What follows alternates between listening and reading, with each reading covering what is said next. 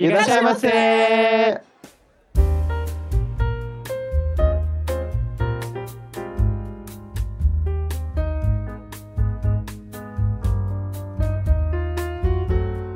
Sa Hajimarimashita, minasan konnichiwa, bem-vindos ao Otaku no Kisaten. Eu sou o Daisuke e hoje nós vamos falar sobre o filme definitivo da obra de Hayao Miyazaki. Olá pessoal, aqui é o Sou Sama e eu queria dizer que este tem que ser o último filme do Miyazaki. Se tiver outro, não vai prestar. e hoje nós estamos. Bom, estamos só nós dois aqui do, do dos hosts do Otaku no Kisaten, porque fomos os únicos que tiveram tempo de assistir o filme. Mas trouxemos um convidado especial que já é, é nosso convidado de carteirinha aqui, que é o Fábio Sakuda. E aí, pessoal? Tô, tô visitando mais uma vez aqui o, o Otaku no Kisaten. É, o porco que não voa é só é apenas um porco, né?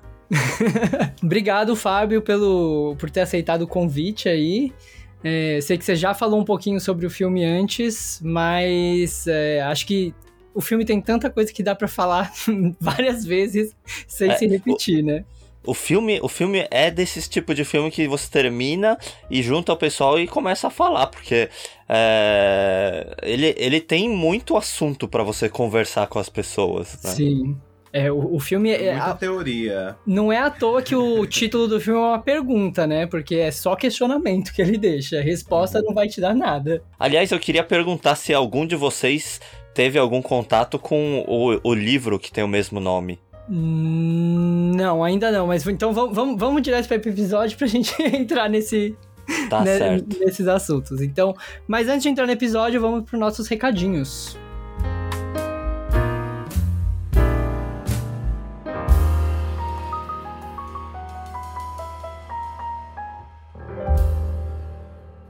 お客様にご案内いたします。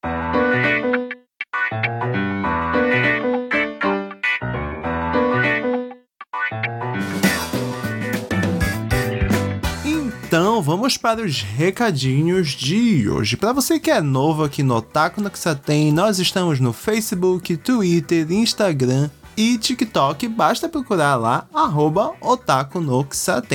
E a gente pede, né, pra galera interagir, mandar uma mensagem, deixar um feedback, né? Gente, fala com a gente, não seja tímido, a gente gosta de conversar. E os nossos episódios estão saindo todas as sextas-feiras em todos os agregadores de podcast. Então, se você puder também avalie é, esse episódio, né, na sua plataforma predileta, na plataforma que você está escutando, com cinco estrelas. E lembrando todo mundo que a gente está encerrando a temporada, né, do o ano 3 do Otaku no Kisaten na semana que vem. E a gente vai ter um hiato de um mês, mas a gente volta com tudo lá em setembro. Então esse é o penúltimo episódio da terceira temporada do Otaku no. Que chique, né, gente? E, né, porque vocês vão sentir falta da gente, a gente tá também na Twitch. A gente tem as nossas lives quinzenais aos domingos, às 10 horas da manhã, no Japão, e aos sábados, né, às 10 horas da noite no Brasil. Além disso, a gente também tem um grupo no Discord, o Comunidade Otakissa, onde a gente interage com os seguidores, né? E a gente tá trazendo algumas novidades, ainda tá engatinhando. Quem sabe no ano 4 a gente consegue finalmente aprender, né, os tiozão a usar é, o... É Senai, a gente tá no Senai. Mas a gente. E durante o hiato também, né? A gente espera conseguir bastante, é, ter bastante interação com vocês lá pelo Discord. Então entra lá em comunidade Otakissa aproveitem para mandar e-mails pra gente. De repente pode ser sugestões para a próxima temporada do Otaku no Kisaten, ou então história, gente. Compartilha suas histórias com a gente, conta aí qualquer coisa engraçada, história de amor. Acabou de ter o Anime Friends, se você foi aí é... no Anime é. Friends, deve ter histórias... Eu inclusive tenho muitas histórias do Anime Friends da juventude, uhum. né? Trisal, rolar na grama, essas coisas assim, né? Coisa de de evento otaku e adolescência. Nossa, o Daisuke fez uma cara difícil agora para mim. Termina. e Se você tiver histórias da juventude otaku igual eu, manda pra gente no otakissa.gmail.com que de repente a gente conta num episódio. Além disso, né, para quem acompanha o nosso conteúdo, a gente vai estar em ato durante o mês de agosto, mas quem não vai estar em ato é o resto da, pod, da podosfera nipo brasileira. Tem aí uma infinidade de podcasts para vocês acompanharem que fala desde curiosidades sobre o Japão até o dia a dia, é, música, é, um ponto de vista mais educativo, educacional, enfim, tem conteúdo de todos os tipos, então acompanhem lá na arroba podnipobr e hashtag podnipobr para vocês conhecerem aí todos os nossos parceiros. E lembrando que em breve a gente vai começar a divulgação da Semana da Podosfera Nipo Brasileira, então fiquem de olho nas redes sociais. E, gente, semana que vem, né, o último episódio da temporada, como já, fei, já foi dito. E tem uma coisa, esse episódio ele também vai ser especial porque ele vai fazer parte da campanha O Podcast é Delas, né? Nós já temos a nossa membro fixa, a Umeko Mikan. Fundadora. Fundadora, né? Dona e proprietária Dona do Otaku e proprietária, ilustradora, inclusive, que faz todas as capas do Otaku no Kisaten. Inclusive, eu adoro ver a Kisachan de cosplay, né? E a gente também vai ter uma convidada especial. Ela é especialista no, no tema do episódio. Ela é referência embaixadora nacional. Não, eu não vou é, ainda divulgar o que é, né? Mas vocês vão curtir. Então o episódio ele vai ser um episódio especial, né? E ele vai fazer parte da campanha O Podcast é Delas. Então nós vamos aí exaltar a presença feminina no nosso podcast, por mais que quem esteja anunciando isso, né, seja eu, sou o Samar. Mas é porque a Almeco estava ocupada, gente. Desculpa, né? Mas o próximo episódio eu prometo que eu inclusive não vou nem estar, que é para não tirar é, o destaque de ninguém. Mas realmente vai ser um episódio especial que fala não é apenas sobre a importância das mulheres no cenário do, podcast, mas também da representação feminina em animes e numa série de anime específico. Para quem acompanhou aí a última temporada, talvez tenha suas é, seus palpites. Então também deixa no, nos comentários lá da nossa última postagem o que você acha que vai ser o tema do próximo episódio. Exatamente. Então, né, eu, como não estarei no próximo episódio, que o podcast é delas, eu já deixo aqui a minha despedida nesse penúltimo episódio da temporada. E então, já foram os recados do dia, sentem-se que nós já vamos trazer o seu pedido.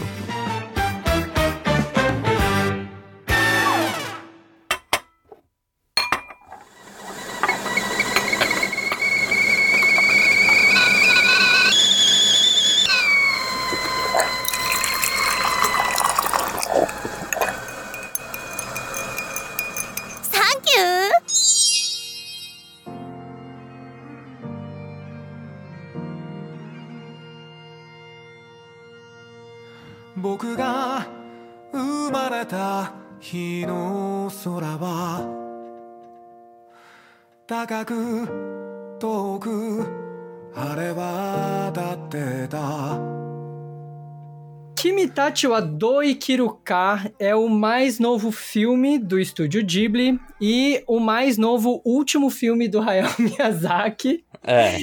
Todo filme é o último, né? É, eu acho que quando você chega numa certa idade, você sempre acha que o próximo vai ser o último, né? É, é, é, é, igual quando você vai encontrar os amigos e você já tem, né? Você já é de mais idade. Você sempre, é, é, a, ao terminar o encontro, você fala, não fala até a próxima, né? Você fala, ah, tchau. Né? É, não, não fala, a gente se vê, porque a gente não sabe se ver. Não sabe. Bom, que maldade, né? É, pois é. O filme estreou nos cinemas japoneses no dia 14 de julho é, e ele veio aí com uma estratégia de marketing muito nova que é nenhuma estratégia de marketing. E assim, né, o pessoal, eu vi o pessoal muito preocupado porque não tinha trailer. Tinha até umas notícias que eu achei até um pouco sensacionalista, falando que não tinha pôster, o que não é verdade. O pôster do filme já tinha sido lançado há muito tempo, já estava nos cinemas há muito tempo, que é o, Uhum. o famoso pôster aí da Garça Azul. É... Acho que chama Garça Real, na verdade, o animal. Mas enfim, esse pôster já tava, mas é a única coisa que a gente tinha do filme, né? Uma, uma imagem feita meio que de giz de cera, de uma garça, e o título Kimitachi wa Doi Kiruka, que é, é um título de um livro. E a gente já tinha também tido uma informação, que eu não sei de onde veio, que o filme não seria uma adaptação desse livro que tem o mesmo nome, né? E o Fábio perguntou se alguém tinha lido, e não, eu- a gente não leu o livro. Você também não leu, né? Eu também não li. Eu sei que ele, ele foi um best-seller. Estourou de vender o livro, foi adaptado pra mangá. É, não, não sei se vai ter. ah, ou, ou se ah, o anúncio de adaptação pra anime era o, o anime da Ghibli, né? Mas, né? Porque ele realmente é, ele fez muito sucesso, o livro, né? Sim. E eu tava dando uma lida aqui sobre o livro, né? E realmente, assim, a história não tem nada a ver.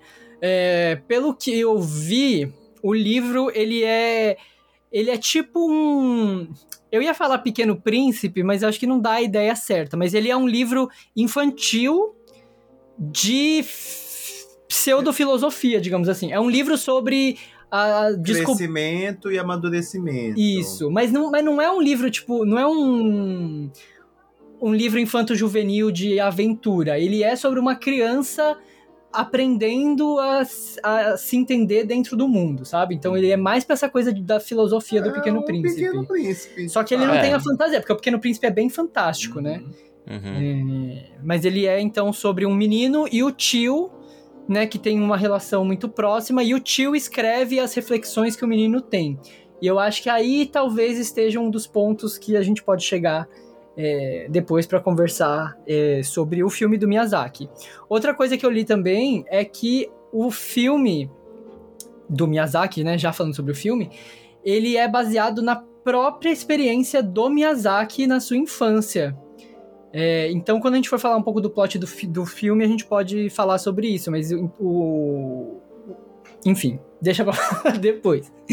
É, É, falando um pouquinho Deixar bem coisa- claro que não vai ter spoilers até certo ponto, né? É, de- assim, tudo sobre esse filme é spoiler, porque nem trailer existe. Então, se você é muito sensível a spoiler, tome cuidado. A gente vai tentar falar um pouquinho sobre o filme de forma geral, sobre a parte. é, né, Técnica. técnica primeiro, sobre é, temas e tudo mais, sem falar, dar muitos spoilers do roteiro, e aí depois a gente vai falar um pouco mais da história. Então, a gente vai avisar quando for começar a ter spoilers mais pesados.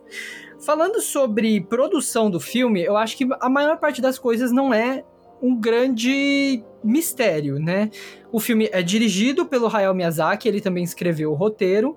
Ele é produzido pelo Toshio Suzuki, que eu tenho dito que eu acho que ele sim é o grande gênio do Estúdio Ghibli, é ele que fez o Estúdio Ghibli acontecer. É, é trilha sonora do Joe Hisaishi, então é o, o time do Miyazaki ali trabalhando num filme do Miyazaki. É, É, e é, é meio que a reunião de, de todo mundo que já passou pela, pela Ghibli, né? Pelo, pelos Uhum. trabalhos do Hayao Miyazaki, né? Porque é, o, o estúdio Cara tá ajudando, né? Os sim. dois estúdios lá de ex-diretores da, da Ghibli, lá, mais recentes, lá também estão ajudando. Ponok, né? Oi? O, o estúdio Ponok, que é aquele É, que foi os caras do Ghibli que saíram, é. Inclusive, eu acho que o estúdio Ponok, pra mim, é lavagem de dinheiro, porque é, O, o estúdio Ponok f- foi lançado, tipo, não é Ghibli, mas o, quando saiu aquele, aquele primeiro filme lá da menina do, da, da escola de magia, os produtos eram lançados dentro da loja do Ghibli aqui no Japão. É. Então, Ah, pra mas- mim, é de dinheiro. É, é, deve ser aquele esquema, tipo, é, vamos, vamos deixar vocês é, desvinculados do nome da Ghibli pra Sim. não terem que sofrer igual o filho do Miyazaki, né? Que É. quando saiu o filme, o filme era, era meia boca, aí todo mundo ficou falando, ih, acabou a Ghibli, olha só o futuro. O problema do filho do Miyazaki é que o próprio Miyazaki desce o pau nele, né? É, então, Eu nem o, o, o próprio é pai defendeu aquele Gedo Senki, né? Mas uma coisa que eu fiquei bastante feliz quando subiram os créditos é que o, o Miyazaki Goro tá acreditado na, no time, no, no- de, de, de produção, né, do filme. Lá no finalzinho, quando aparece acho que os três. Eu não sei se é tipo uns subdiretores, né? Não sei, sacou? É, ele, é, ele é, se eu não me engano, hoje em dia ele é, dire, é diretor, não, é tipo. é, Executivo, é se né? É, ele é executivo da Ghibli, né? Ele não é Uhum. mais do, do time criativo. O Mas que é ele triste. dirigiu aquele filme, aquele horroroso 3D da, da menina, da bruxa que toca guitarra também, do ano pass- passado, retrasado. Mas é, acho que é por isso que ele foi pro lado executivo. Coitado. Mas deve ser muito ruim, gente, viver à sombra do pai. Porque tudo que você fizer, você vai se cobrar. As pessoas vão te cobrar e o teu pai vai te humilhar. É, Entendeu? ainda mais se seu pai for o Miyazaki, né? Que o Miyazaki não tem Exatamente. freio, né? Exatamente. Eu já, se eu fosse filho dele, eu seria, sei lá, médico. pra garantir que ele viva bastante, mas jamais colocaria um pincel no papel. É, Pois é. Mas tem, tem muito essa discussão, né, do, do, do filho de artista, né? O, o, que é que, o que é que o filho de um gênio vai ser, né? É igual Uhum. o, o filho do Pelé é, virou goleiro e, e presidiário, né? É, né? To- Todo, todo filho de gente que se destaca demais, né? O filho do John Lennon, o Sean Lennon. é, Sean Lennon foi por um caminho completamente diferente, mesmo fazendo música, né? Uhum. Porque realmente ficar à sombra do pai, ainda mais A Sasha, filha Né? da Xuxa. A Sasha, isso. Mas É, a, a. Sasha, o que é que ela faz? Eu, eu nem Ela sei do que, que foi- ela vive. Eu acho engraçado que, inclusive, teve, né, mudando completamente de assunto, né, mas vamos ser breves, teve lá o, episódio do Porchat, me conta a sua história, e eu, eu achei legal que mostrou um lado de mãe e filha que a gente não conhecia, porque a- essa parte da vida da Xuxa sempre foi muito reservada, mas ao mesmo tempo entende-se também que a Sasha sempre tentou manter uma distância da imagem da mãe. Então Uhum. ela foi tipo para fora do Brasil muito cedo para estudar, estudou moda e quis viver a vida como uma menina normal que ela nunca foi, Uhum. né? Então é realmente é muito difícil você ser filho de alguém que é um gênio, digamos assim, ou alguém que seja uma referência na sua área, uma pessoa muito famosa. Sim. E não foi diferente pro filho do Miyazaki. Eu não queria ser filho dele. Mas eu achei bonitinho ver o nome dele lá no- nos créditos finais. Hum. Aliás. Porque- ah, Hum. Ah, pode falar, termina. Não, pode falar, pode falar. Aliás, é porque o, os, não sei se você reparou, mas os créditos finais são escritos à mão, né? E, Ah, eu não reparei nisso. é, e, e se eu não me engano, aquilo lá é a letra do Miyazaki. Então, Ah. imagina se. Eu não, não tenho nenhum dado, não sei, não sei se isso é verdade ou não, eu só, é só coisa Aham. da minha cabeça, mas é, imagina se foi ele que escreveu à mão o crédito, botou o nome de, de cada pessoa que trabalhou no último filme da vida dele. Nossa, Ia que. ser- Eu acho que ele não fez isso. Eu acho que pegaram o modelo das letras dele e transformaram em fonte. Foi AI, foi AI. Foi a AI. Eu acho. Não, e- e- imagina, ele não queria colocar CG nos filmes do, do coisa, imagina se ele colocaria é, é, inteligência artificial no negócio, Uhum. né?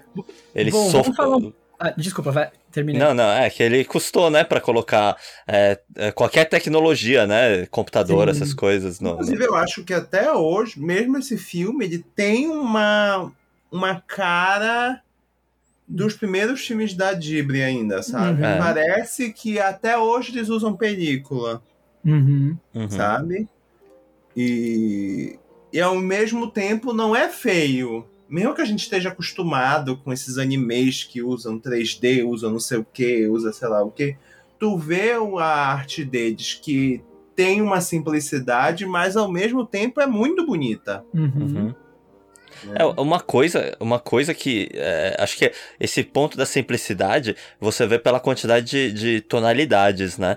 O- os animes da Ghibli não são cheios de so- luz e sombra igual os animes de hoje em dia, né? Não tem aqueles efeitos, né? Que, que de, de, de brilho, de profundidade que eles usam hoje em dia. É muito próximo da animação tradicional, né? É, do passado, mas ele compensa muito pela naturalidade dos movimentos, né? você vê que a qualidade da, da animação em si, né? Do, do, do que significa animação mesmo, né? Que é, é representar a movimentação, é, interpretar, o, fazer os personagens interpretarem os papéis, né? De de forma assim que, que você sinta naturalidade nas coisas, isso daí a Ghibli sempre fez como ninguém, né? Mesmo no, no Gedosenki, que é zoado, ainda tinha né, uma qualidade muito acima do, da média, né? Uhum. Bom, a gente já vai, vai começar a falar sobre animação, mas deixa só eu passar um pouquinho do, do cast de vozes, né? Uhum. Porque isso é uma coisa que esses filmes, eu acho que é muito do Miyazaki, mas é, mas é bem comum nesses filmes de anime que são voltados para o público geral, que é trazer atores, né, e não seiyus, né, não atores de voz, mas atores para fazer os papéis. E então no personagem principal, que é o Soma, oh, o Mahito, ele é dublado por um garoto adolescente chamado Soma Santoki, ele é bem iniciante. Mas o resto do elenco é só gente é, bem grande, assim, né? Então, o, o pássaro, que é o pássaro da capa do, né, do, do, do pôster, é dublado pelo Masaki Suda, que fez vários Kamen Rider. Fez Kamen Rider Decade, Kamen Rider... É, o Decade, eu acho. É... Não, ele Kamen fez... Rider ele... Double. É, fez o ele Double. Ele era um dos Double. Porque o Double eram dois, dois, é, duas pessoas que faziam um Henshin e viravam um Kamen Rider, né? Ah, esse daí. É, então, ele fez o, o Kamen Rider Double. E, enfim, ele fez muito live action, fez Gintama, fez Death Note, fez. É, que mais que tem aqui? Tem muita coisa. Ele vai fazer ah. o filme desse ano que é o Don't Call It Mystery. É, ele, ele é o queridinho atual, né, da, da indústria, porque ele é, pega tá pegando pra, praticamente todos os melhores papéis de cinema que tem hoje em dia. Uhum. É, tá participando de um monte de coisa legal, assim, de, de, comercial. E fora isso, ele também canta, né? E ah. não canta. Ele, ele tem hit, né? Ele tem algumas músicas dele aí é, venderam muito, né? Uhum. Ele fez, a, acho que a música do, daquele filme do Doraemon, o, o... Ah! Como é que era? É o filme CG, né? Do Doraemon. Uhum, uhum. Que agora eu não tô lembrando do subtítulo. É, é Stand By Me. Isso. Ah, tá, tá. Ah, ele que fez essa música? Ah, ele que fez a música. Ele cantou, ah. né? É, quem fez foi, acho que foi o Yonezu Keishi, né? Ah, e, aí, e ele... Ah, não sabia não. É, ele que canta. Tá vendo? E aí nós temos também a Aimyon, que também é cantora. Uhum. Ela dubla. Estouradíssima. Muito estouradíssima. É. É, ela dubla a personagem Himi, que a gente vai falar mais pra frente sobre ela. Depois nós temos a Yoshino Kimura, que é uma atriz muito grande no cinema de horror aqui no Japão. É, eu acho que o papel mais famoso dela talvez seja em Confessions, né, no Kokuhaku. Depois, nós temos. Deixa eu ver se esse daqui é famoso. Tem um ator de, de, de Daigeki, né? De, de dorama. De época, né? é, de época. Filme e dorama é, de época, que também é cantor, inclusive. Que é o Shohei Hino, que faz o tio avô. Não, é, tio avô. Temos a Koshibasaki, que faz a Kiriko, é, que é uma personagem. Ela é uma uma das vovozinhas que cuida lá da, da casa para onde o Marito vai se mudar. E a Koshibasaki... Ela é, a, a, é uma das vovozinhas? Sim, Eu achei que, que ela fosse a, a menina do barco. Vamos falar sobre isso. é, mas ela é a. Ela é a Yuko do live action de Holic do ano passado. Isso. E ela também é a assassina doida do Battle Royale, né? Ela fez o Dororo também no filme, né? Dororo. Ah, é verdade, ela é o Dororo. E aí temos o pai do Mahito, interpretado pelo Takuya Kimura, do SMAPO. É, eu também não sabia que ele era ator, eu só conhecia o nome dele pelo SMAPO, mas ele fez. Ele é o Hal, do House Moving Castle, também. Oh, ele é. Ele não é o ator, ele é. é tipo, como ator, ele é, tem uma carreira muito longa. É, ele é o Manji também de. do é. Blade. Do Blade, e ele é o, o Hyakimaru do Dororo, né? Ah, olha, tivemos uma. Ah, não, não, pera aí, ele não é o Hyakimaru, não. O Hyakimaru era, era o, o, o Tsumasaki... Hã? Não, é, esqueci o nome. O outro cara lá. Ah, esqueci. É, eu, eu misturei as bolas. Mas ele, e- ele, como ator, ele fez, ele fez um monte de coisa. Ele ficou muito famoso por causa do, daquele dorama Hero, né? Que ele é Ah, advogado, não sei o que lá, meio, meio advogado malandrão, né? Aham. Ele ele fez já coisa com praticamente todo, todo eh, esse pessoal do elenco aí, ele já, já fez alguma coisa, porque ele é aquele tipo de ator ultra requisitado, né, do, do- da indústria. Ele fez um Uhum. monte de papel já, onde ele interpreta o, o, o Kimura Takuya. ele é sempre, é meio que de um papel só. É, e ele é. Ele fez muita coisa na TV, né?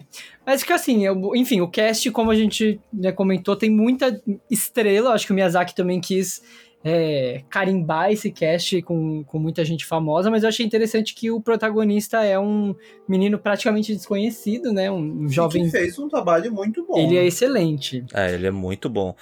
E já é meio que. É, é uma coisa da escola do, do Miyazaki, né?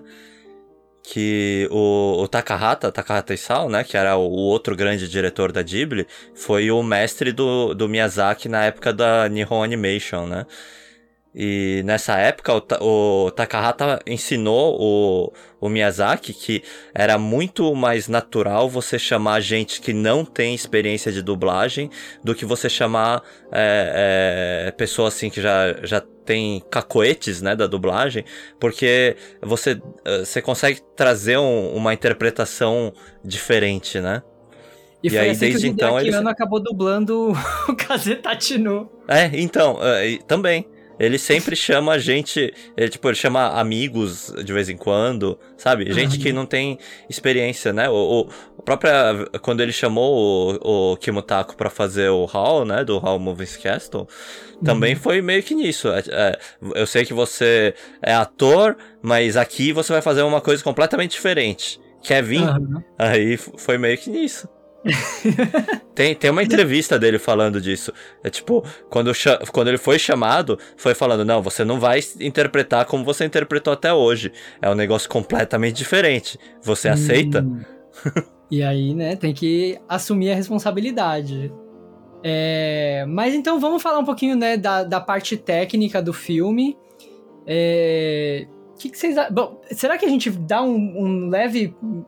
Uma leve introdução sobre o que é o filme, porque eu acho importante a gente, a gente. Como ninguém sabe nada sobre o filme, então, novamente, né? Aqui a gente vai falar mais da parte técnica, a gente vai dar só um, um- uma introdução ao o que é o filme, porque ninguém sabe nem sobre o que é.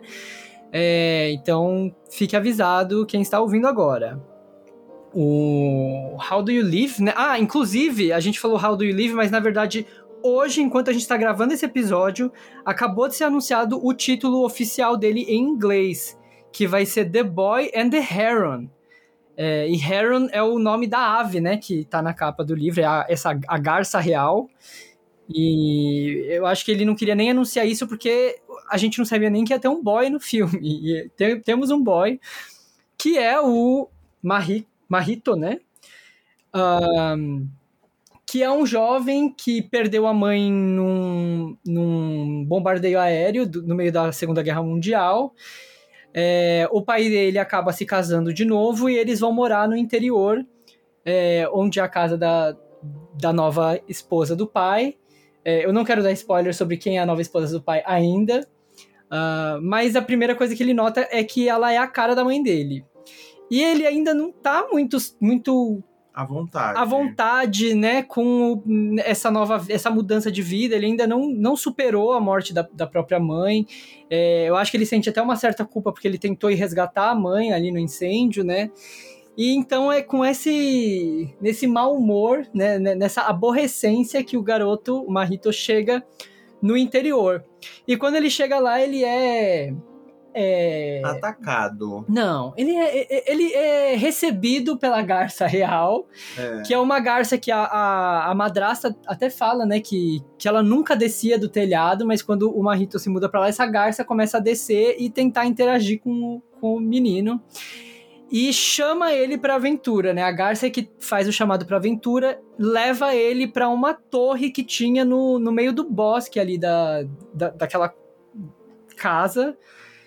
É, Mas E- já não vai muito além. Não, não vou muito além, mas a questão é: existe um mistério sobre essa torre. Ele, e, e ninguém quer contar pra ele direito o que é essa torre. Ele pergunta. é, essa casa tem um monte de velhinhas que lembram a Yubaba, lembram a, a bruxa do House Moving Castle, né? Que tomam conta ali, é todo mundo muito esquisito, e essas velhinhas meio que desconversam sobre o que é essa torre. Aí quando contam a história, a história parece meio né, não explicam direito o que é essa história. O menino começa a ter uns sonhos esquisitos nessa casa. E vamos parar por aí. Mas aí, assim, eu quero parar por aí, mas antes, sem deixar de dizer que o filme vai entrar em um mundo de fantasia, né? Que eu acho que isso é uma coisa importante de se dizer, porque, pra mim, pelo menos, o filme que eu menos gosto do Miyazaki é o Kazetachi no, né? O Vidas ao Vento, porque eu gosto da fantasia e o Kazetachi no é um filme que tem zero fantasia, né? Então, pra mim, quando começou a entrar o- a, a parte de fantasia, foi um alívio, eu pude respirar tranquilo, porque é isso que eu queria ver. Eu queria ver o Miyazaki fazendo fantasia. Caramba, Casetatina é tão bom. É, eu não gosto do Kazetachi no. Mas e aí, o que, que vocês acharam, então, da, da parte mais técnica do filme? Então, você. Não sei se é uma coisa que só eu reparei, mas é, tem, tem certos momentos que a- o estilo da animação muda e, Uhum. e que, de novo, é coisa da minha cabeça, mas eu acho que o, o Miyazaki é, animou sozinho é, esses momentos, né? Tipo, quando ele tá correndo é, no, no, no incêndio, né? Sim, Quando Essa ele... parte é absurda pra mim. Hum, Então, e eu, eu vendo, ele muda muda muito o traço e, e chega a parecer rascunho, sabe? Tipo, a lápis. E aí, você Uhum. olhando bem, eu fiquei, eu fiquei reparando, parece muito com os mangás que o Miyazaki faz. Hum. É, na hora, assim, pra mim, a, a referência que me veio na cabeça com o tipo de movimento foi o Masaki Uasa. Eu achei que lembra muito as coisas que o Masaki Uasa faz com, com essa animação mais fluida e, e menos contida, né? E eu- inclusive, né, o Estúdio Ghibli, ele é muito... Se fala muito sobre como eles animam água, líquidos, né? É, e eu achei que esse filme trouxe uma coisa diferente que é o fogo, né? Acho que Sim. a- a- o elemento fogo é muito presente no filme e o modo como o fogo é animado é impressionante. É, então. É que eu acho que é, o Miyazaki, ele é muito disso, de ter sempre, como é que se diz? Al- Alguma, algum elemento assim que é o. É, é- é o principal da, da história que ele vai contar, né? O que é o, o, o que as pessoas têm que prestar mais atenção, né? Tipo, o Kazetatino Sim. era o vento. Aham. É, Náutica também é- era meio que o vento também, só que. É, o Vale do Vento, verdade. É que ele sempre tem esse, a- esse detalhe, detalhezinho que ele toma um cuidado especial em cada animação, né? E nesse daqui dá Uhum. pra você perceber, né? Que é os pássaros e o fogo, né? Sim. Inclusive, minha pergunta é: o Miyazaki odeia pássaros? Mas não vamos dar esse spoiler ainda. É, Ah. deve, é, deve ter alguma coisa, né? Eu é acho que igual um o, de pássaro. é igual o Araki, né? O Araki também, ele deve detestar bichos. Ai, meu Deus. E aí, amor, o que, que você. Não, eu né, não sei que eu, eu vi poucos filmes da Ghibli, mas eu uma coisa que teve alguns momentos em que eu tive muitos déjà vus, Hum, então eu acho que tem momentos que parece que ah, as cenas são muito parecidas com outros filmes, sabe? Sim. É, inclusive o fogo também me, me trouxe alguma referência que eu não não, House vou Moving lembrar Castle. né? É, a trilha sonora é absurda, É, sabe? Das cenas mais simples, às vezes só uma teclinha de piano ali que faz toda a diferença, sabe? Inclusive, eu achei a trilha sonora bem crua. Eu achei que Sim. é, não, te, não tinha tanto aquela coisa, aquela coisa épica do Joe Hisaishi. Eu achei que foi muito. que soava muito caseiro, muito. não sei, familiar. Mas eu acho que a magia tá na simplicidade Uhum. nesses n- nessa questão, sabe? Porque não era uma orquestra, era É. um pianinho ali É, né? apertando uma teclinha, fazendo uns negocinhos, mas que tinham impacto.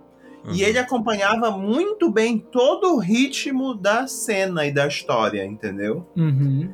E isso pra mim foi um ponto muito positivo. Eu quero só falar uma coisa que você mencionou que eu acho que pra mim foi um ponto muito forte do filme. Eu achei que o filme é cheio de referências ao próprio Miyazaki, a história do Miyazaki na, no Uhum. estúdio Ghibli, assim.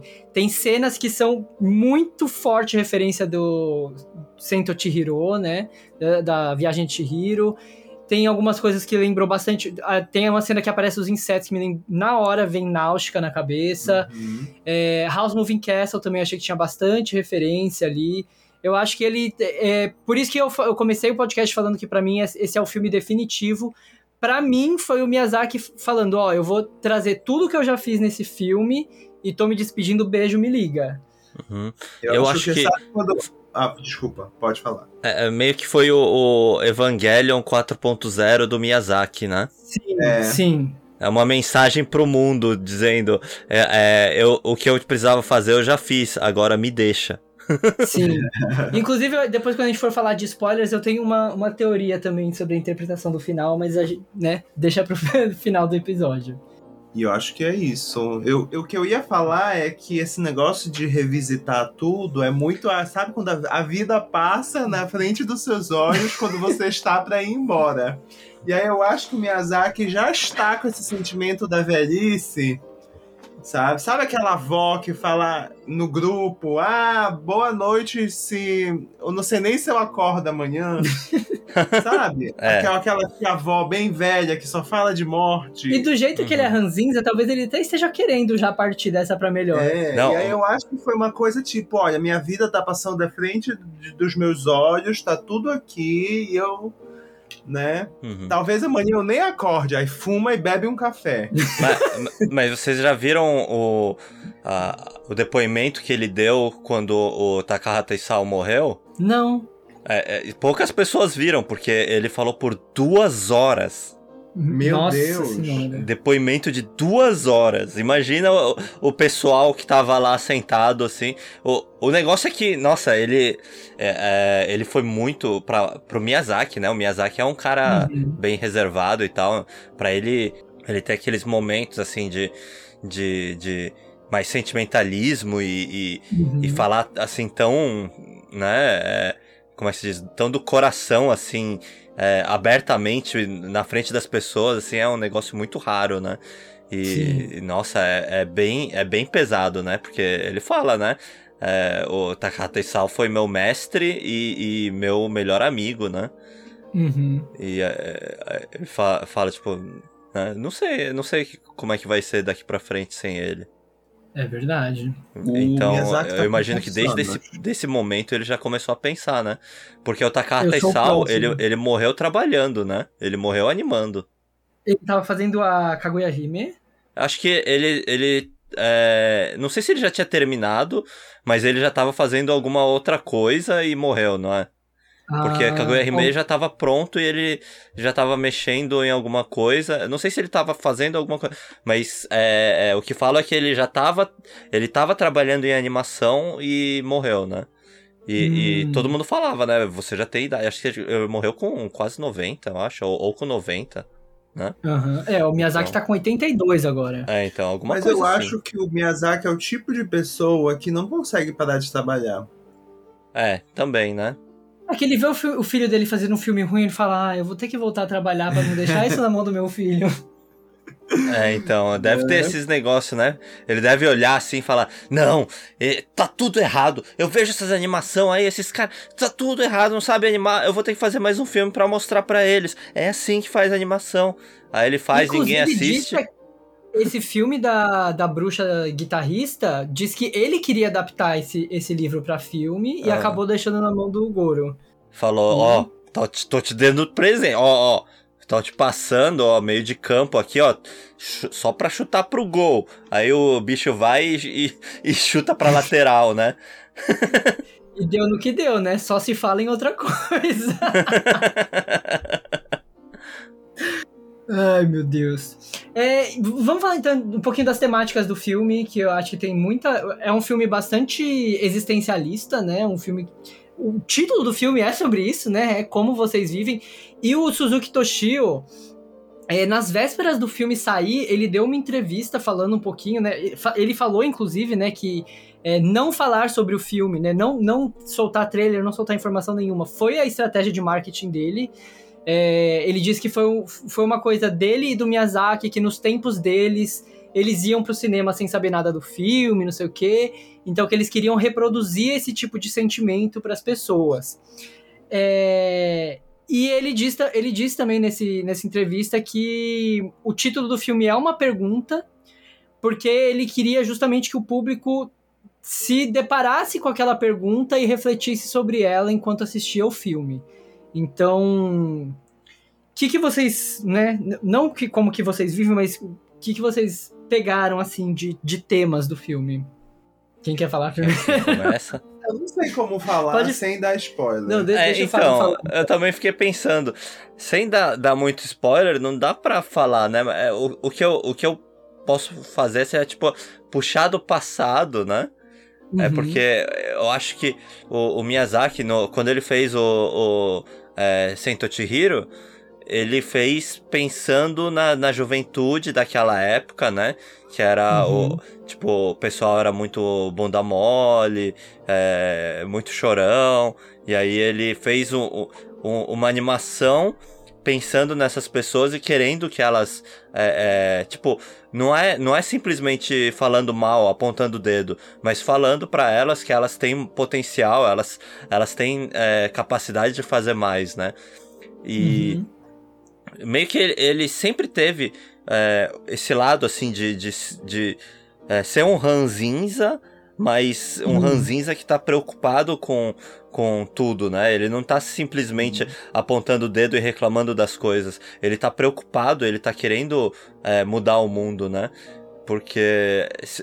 Não sei. É, não sei se vale tanto a pena voltar tanto, mas na época de Náutica, é, lá né, no começo do estúdio Ghibli, ele. É, Náutica é uma história sobre a natureza, né?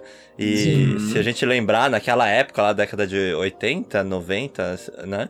É, é, o mundo todo falava, né? Que a gente ia acabar destruindo o planeta por, se a gente não começasse a pensar em ecologia, né? Uhum. Que... que... é o que tá acontecendo, né? É, ainda, ainda tá acontecendo, né? Mas ele já preocupado com isso, o, o, o mote principal, assim, de, de Náutica é isso, é defesa da natureza, né?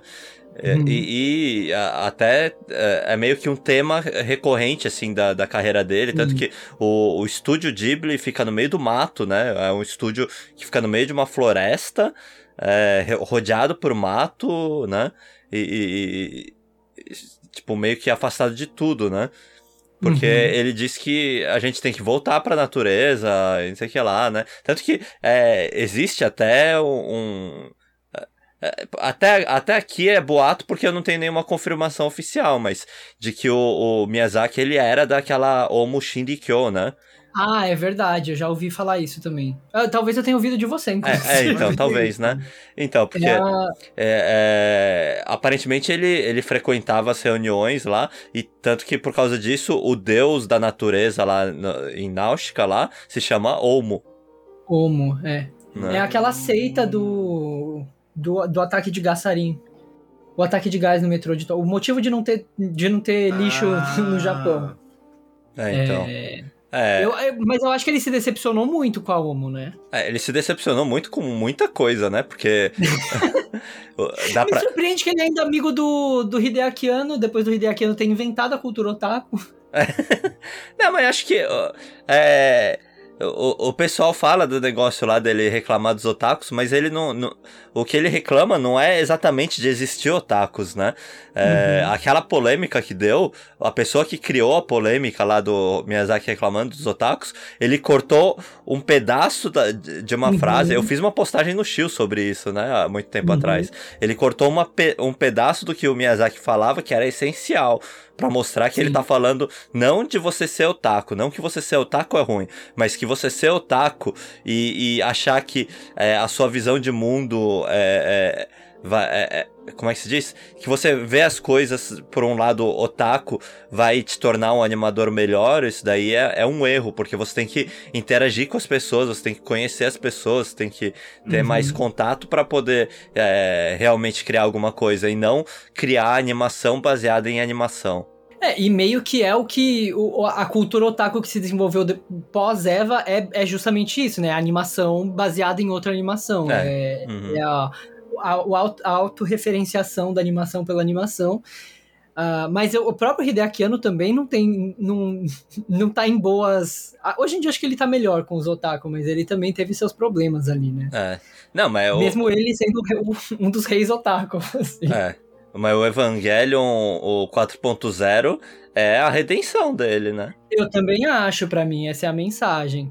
É, inclusive, isso é uma coisa que eu queria comentar, que a hora que a gente saiu do cinema eu falei pro Soul Samar, é, que eu acho que a gente tá vivendo uma época muito boa da, dos animes de cinema. Eu acho que, assim, os, os diretores mainstream estão todos fazendo seus melhores filmes nos últimos anos. Pra mim, o Hosoda Mamoru com Bell, né, o Ryuto Sobakasu no Hime, o como é? Makoto Shinkai com Suzume. Suzume, é, o Hideaki Anno com o Eva 3.0 mais 1.0 e agora o Miyazaki com é, esse filme que pra mim, as- pra, eu, né, tecnicamente, não é meu filme favorito, mas eu sempre achei o A Viagem de Hiro a obra-prima do Miyazaki e pra mim esse filme superou em todos os aspectos, assim. Aham. É, esses outros eu não assisti, então eu não posso falar, mas. é, fora o Eva, né? Mas. é, o do- esse do Miyazaki é realmente é muito bom. E acho, outro tema do filme que eu acho que também não é spoiler, porque é a premissa do filme, é o luto, né? É, ele é muito sobre esse menino que ele não superou a, a, a morte da mãe. E aí eu, eu acho muito interessante a relação dele com a madrasta, porque você vê que a madrasta, ela. Ela faz o papel que é esperado dela como madrasta, que é ser boazinha, que é cuidar, que é demonstrar, é, que é tentar dar afeto pra esse menino e ele, ele ele não consegue né, retribuir ou aceitar esse afeto. É, ele tá super pé da vida com o pai dele, né? E inclusive isso é uma cena também que eu comentei ontem com, com o Soul Samar, que eu achei muito brilhante a forma como eles fizeram isso, que é logo que ele chega na casa e a madrasta fala, aponta, né, né? Eles estão numa casa que fica no meio das montanhas, e ela aponta e fala assim: olha ali aquela a fábrica nova do teu pai. Né? E aquilo, pra, a- a- o, o pai dele faz. Ele tem uma fábrica que produz. é, como é que fala? Peças É, de avião. É, peças de avião pra guerra, né? É. Ele lucra com a guerra. E aí o menino olha pra fábrica e a gente não vê a fábrica. A câmera não mostra. A câmera não vai fazer. Porque o que seria esperado é que ou a câmera iria fazer né, uma glorificação dessa fábrica, mostrar, nossa, que fábrica inqui- incrível. Ou o que eu esperaria do Miyazaki é mostrar uma fábrica soltando um monte de fumaça, uma coisa horrorosa. E não, o Miyazaki resolve não mostrar essa mostra fábrica. muito pelo contrário, mostra o campo É. verde, as árvores. Se você a- forçar, você enxerga ali um. um telhadinho. É, o, não, o. Como é que chama? O. A torre ali que sai a fumaça Chaminé. da fábrica. Chaminé, essa é a palavra. Uhum. Se forçar muito, você enxerga a chaminé, mas assim, de longe, de longe. Uhum. É, porque isso mostra que o menino não tá interessado naquilo, não quer saber da fábrica do pai dele. Ele tá puto da vida. A, a, a madrasta tenta fazer essa amizade com ele, ele não quer saber disso. É, ele fica observando essas velhinhas que também estão super interessadas, mas elas não estão interessadas nele, elas são interessadas na, na comida en- enlatada que tá vindo dentro do né, da mala junto com ele. Que inclusive eu acho que também pode ser até uma referência ao túmulo dos vagalumes do, do, do Isao. É, esse início do filme me remeteu muito ao túmulo dos vagalumes, e eu, inclusive, esperei que fosse uma história trágica. Uhum. Quando começou o filme e tal, me, me veio muito à memória o túmulo dos vagalumes. E aí, só que eu acho que o filme ele vai se transformando em várias coisas, Sim. né, à medida que ele vai acontecendo. Eu, eu não sei se é uma referência, assim, é- acho que é, é, é mais por causa do momento, né? É, para Aham. mostrar para mostrar que apesar deles estarem num, num lugar que tem uma aparente assim distância da guerra, né? Porque você não vê, Uhum. tipo, é, é, alerta de, de míssil, essas coisas, né? Uhum. Igual tem no, em Tóquio, onde eles moravam antes, né? É, eles estão distantes, mas ainda estão num país que está em guerra. Então falta Uhum. muita coisa. E, e ainda mais para pessoas assim. é, é, é, tipo, é, são as empregadas, né? Da casa. Então, Sim. É, para esse, pra esse tipo de pessoa, falta bem mais do que falta para uma pessoa rica, né? Que é o caso do menino, né? O pai é dono de uma Sim. empresa que tá, tá é, é, lucrando muito com a guerra, né? Então, ele tem Sim. dinheiro. Exatamente por isso que ele pode levar de Tóquio um monte de, de comida enlatada, é, é, açúcar, né? Que açúcar. Uhum. a- Cigarro. é, até, até muito tempo no Japão, açúcar era uma coisa é, muito difícil de, de arranjar, né? Porque, obviamente, não tem cana-de-açúcar por, por perto, né? É, Uhum. então, açúcar era uma coisa rara, imagina durante a guerra, né? Então, todo, todos esses detalhes, assim, acho que é mais. É, é para mostrar bem que, que eles estão numa situação especial, né? Ele é um menino Uhum. rico, né? Tá vivendo num momento de guerra e tem o privilégio de estar distante de tudo aquilo, né? Mas eu acho, inclusive, que o fato do menino, né, o filme não abordar a guerra diretamente, porque a problemática, ele, tá, ele é tão privilegiado naquele contexto que a problemática dele não tem a ver com a guerra. Uhum.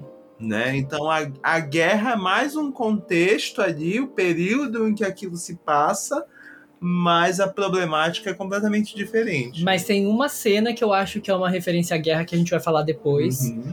E outra coisa, assim, falando da guerra, né, que, que, o, que o Miyazaki mostra, tem uma cena, na cena que o pai leva, né, a- aquelas cabines do avião lá pra, pra casa, e ele fala alguma coisa assim, que tá morrendo muita gente e o Kage-samade, ele tá ganhando muito dinheiro, né, ele, ele realmente tá lucrando com a morte das pessoas na guerra, né, então... E e- esse pai, apesar de. Ele não é mostrado como um vilão no filme, Uhum. mas eu acho que tem muito esse sentimento de antagonismo do, do filho com ele. Eu acho que o filho se sente muito abandonado. Tem esse. tem um detalhe que a gente não mencionou: é que a madrasta está grávida. E eu acho que isso também gera uma insegurança no menino de que.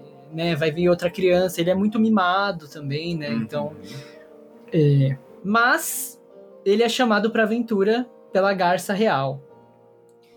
É, A gente, vai, garça. a gente vai começar a entrar em spoilers. Eu acho que a gente pode começar a falar sobre o filme, né? E vamos começar então a falar de spoiler, que a gente já tá com bastante tempo aí de, É, de né? episódio. Aham. Então vamos falar pra onde que, esse, pra onde que essa história vai.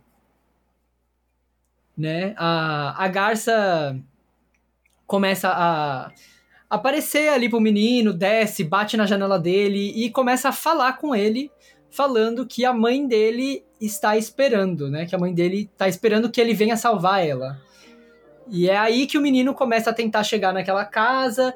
E aí, como eu falei mais cedo, né? O, o pessoal começa a desconversar. Aí contam, eu não lembro se é a madrasta que conta que tem uma lenda de que aquela torre foi, foi criada pelo, pelo tio avô, que era. Que era. Que, que o, Era muito inteligente. era muito inteligente, adorava ler, e ele ficou. Um dia ele ficou maluco e desapareceu, né? Eu conheço algumas E pessoas também- assim. Eu sou um desses, inclusive. e que tem uma outra lenda também de que. Eu acho que isso é uma das, da, das serviçais ali da casa, que conta que um certo dia uma jovem que morava ali, ela né, foi para aquela, pra aquela floresta, foi para aquela torre e desapareceu por um ano. Ela foi abduzida, né? Eles usam o termo kamikakushi, né? Que é o Spirited Away, né? Como a Chihiro. E que ela voltou um ano depois, ela não tinha mudado nada e ela não tinha nenhuma lembrança do que tinha acontecido. Não, não foi uma garota, foi a mãe dele, né? Foi a mãe dele. Então, a gente ficou nessa dúvida se era a mãe dele mesmo Não, que falava. é- é- é, acho que ela fala, a velhinha fala lá. A sua mãe já foi lá uma vez. É, ela, quando ela entrou lá, ela desapareceu por um ano e coisa. Se eu não me engano, ele, ela fala, né? Isso no filme. É, eu não, eu não lembrava que, que ela falava que era a mãe dele. É, eu lembrava de falando da garotinha, mas depois eu meio que entendi que era a mãe, né? Aham. Ó, a gente já tá dando altos spoilers. É, final. agora já foi, né, gente? É... E aí, enfim, depois de, né, a, a- aí tem uma... O, o, a Garça ainda tenta... Ele tenta lutar com a Garça. Um dia ele fica irritado com a Garça, ele pega uma espada de madeira e vai tentar bater na Garça. A Garça destrói a espada dele. E aí, ah, isso tem um detalhe que, a gente, te- que eu acho que é importante mencionar, que ele começa a ir pra escola, na volta da escola ele arruma uma briga, porque eh, o, o pai dele... A- Ai, achou gente. que ia ser uma boa ideia deixar ele na escola de carro, chamar a atenção É, de ele falou, o pessoal vai crianças, adorar! Né? Então, que era um interiorzão e chega um menino rico na escola de carro. Né? Aconteceu o que se esperava. O menino sofreu bullying e apanhou dos moleques. É, porque. É, não que isso seja um, correto, mas. É, não, mas imagina, você tá no meio da guerra. Provavelmente é, é, esses- essas crianças têm irmãos, pais, tios que tão- Uhum. foram pra guerra. E aí chega um menino que é rico, chega de carro ostentando, enquanto eles não, provavelmente não tem nem o que comer direito. Porque- Não, mostrou que eles, naquela hora que teve a briga, as crianças, quando acaba a aula, elas vão para a plantação de arroz. Uhum, eles estavam lá farmando. Eles estavam lá lavorando. Né? Então, tipo assim, gera esse sentimento de revolta. Eu tô aqui é, lavorando arroz e o menininho lá vem de carro pra escola. Sim. E aí, depois ele apanhar das crianças. Ele apanha, mas tá de boa. Ele aí- apanha, mas tá de boa. Foi um bullying corretivo. Até aí tudo bem. não, mas aí por algum motivo. Por algum motivo não, né? Pra mim, a minha interpretação é que ele fez isso pra chamar atenção. Ele pega uma pedra no chão e taca a pedra na, na própria cabeça pra começar a sangrar.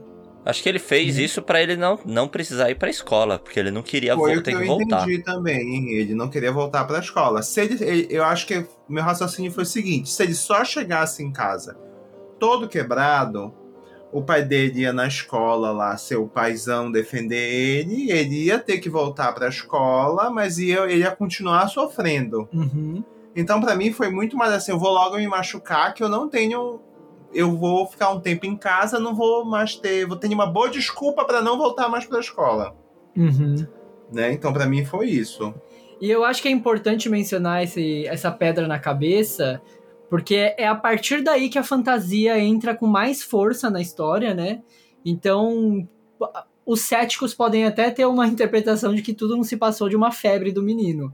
Inclusive, o filme também usa isso, né? Em al- algumas cenas que tem a, a madrasta atacando a flecha na garça. E aí dá, né? O menino acorda como se tudo tivesse sido um sonho, uma febre, né? Uhum. É, mas aí, enfim, depois de algumas desventuras, ele resolve. A madrasta desaparece no meio da floresta e ele vai. Inclusive, tem essa questão muito forte, né? Ele realmente não gosta da madrasta, a madrasta ficou doente. é, ficou doente, não, né? Ela tá passando meio mal porque ela tava grávida. E ele vai visitar ela meio que por obrigação, né? É, e aí ele vai, tipo, dar um oi, bati meu ponto, vou me embora. Mas ele vê a madrasta sumindo no meio de uma febre dela, no caso. E aí ele percebe que ele tem que salvar a madrasta porque o pai dele ama essa mulher e ele não quer que o pai dele sofra. E, e Então ele vai atrás. eu acho que tem um Fala. detalhe, eu não sei. é, Eu não sei se a minha interpretação foi diferente, mas eu acho é, que você tá falando, assim, que ele detesta. Eu acho que não é que ele detesta, é que ele tem um sentimento, assim, por causa da. da é, da mãe dele, né? Ele ainda tá arrastando o luto, né, da mãe dele. Mas nessa cena que ele vai visitar ela, se, se você perceber bem, ele para, ele dá uma olhada no arco dela, e aí ele, ele, ele pensa, o, o que eu sonhei ontem não era, não era sonho, né? Ela realmente me defendeu, né? Me protegeu. E aí, aí que ele, é, sei lá, né? Ele, ele tem aquele coisa e ele sai assim pensando, ah, eu preciso fazer um arco, né?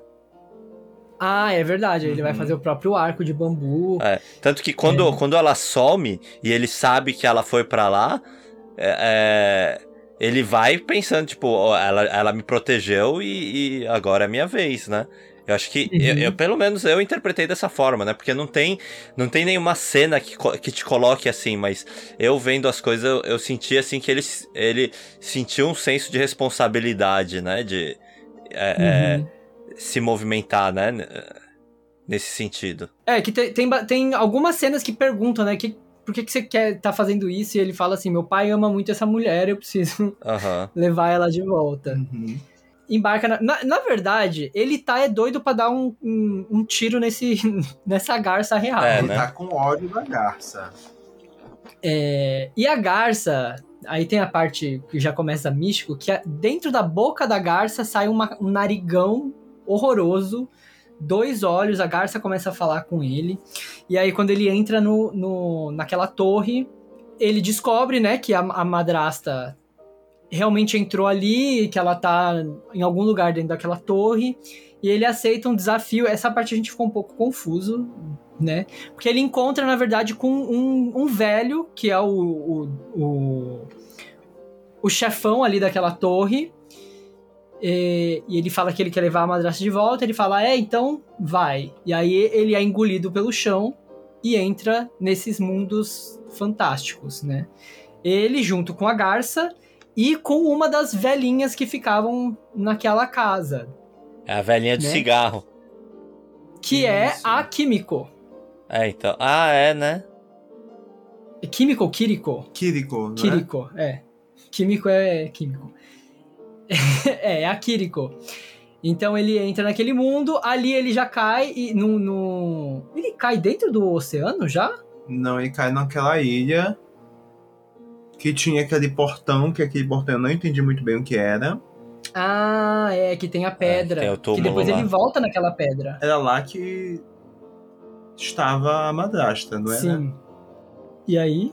e aí E ele aí? conhece uma jovem. Não, mas vem um monte de pássaro, É, esse filme tem vários pássaros. Tem a garça real, tem um monte de Tem- cegonha, pelicano. pelicano. Tem os É, pelicanos. pelicano. Aí é os pelicanos.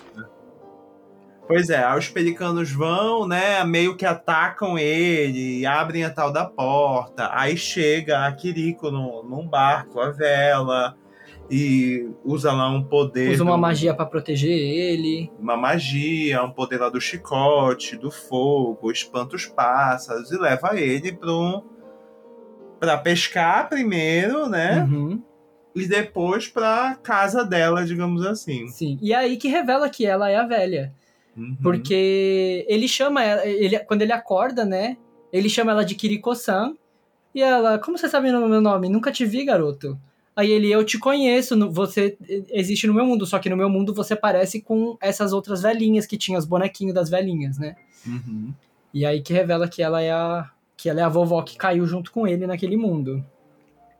Ah, É. é, eu, eu acho que eu, eu devo ter dado uma pescada junto com ele. Escada nessa É parte. porque eu fui assistir na sexta, depois do, do serviço, eu tava morrendo de sono. Eu acordo 5 da manhã, né, todos os dias. Então, Nossa. é, eu fui assistir 9 horas e. Sei lá, né? Dando umas 10, 11 horas, eu já não tô mais me aguentando. Sim, sim. Mas e aí, é, é, então, mas é nessa parte que ele chama ela E de nessa Kiriko-san. parte também a gente é apresentado a um dos bichinhos mais fofinhos. Não, antes filme. disso ainda a gente ainda é apresentado a Rini. Rimi. É, né? Porque ela tá no, no meio do oceano. N- Ah, não, é nos bichinhos, é, É nos verdade. bichinhos. Bichinho mais fofo, que é os- são os Warawara. É, que são almas, né? Uhum. É, eles, eles parecem muito com o Kur- Kuruma... Como Kuro, que é? kuro, kurosuke. É, eu- esse. Os bichinhos pretinhos, só que eles são brancos, umas bolinhas branquinha, fofinha. E. É coisa que Essa é depois cena vai virar produto na- no- no- Sim, na loja eu da vou Disney. comprar com certeza, porque é muito fofo. É. Só que, só que o que acontece com eles. É, então, ele. Era uma noite de lua, né? E aí eles começam meio que puxar o ar e flutuar. E aí ela fala que eles estão indo pro, pra, pro lado de cima, que né? eles vão seria- nascer. Que eles vão nascer. Então né? eles são almas de bebês que estão pra nascer. Só que quando eles começam a subir, é uma cena muito bonita, vem as cegonhas e começam a comer esses bichinhos. Como se Uhum. fosse Pac-Man, né? Passando assim, comendo. É, muito Pac-Man. Cegonha não, aí- pelicanos, Pelicanos. pelicanos. Pelicanos, pelicanos. Porque se fosse a cegonha era pra levar eles pra mãe, né? Mas na verdade são pelicanos pra comer mesmo.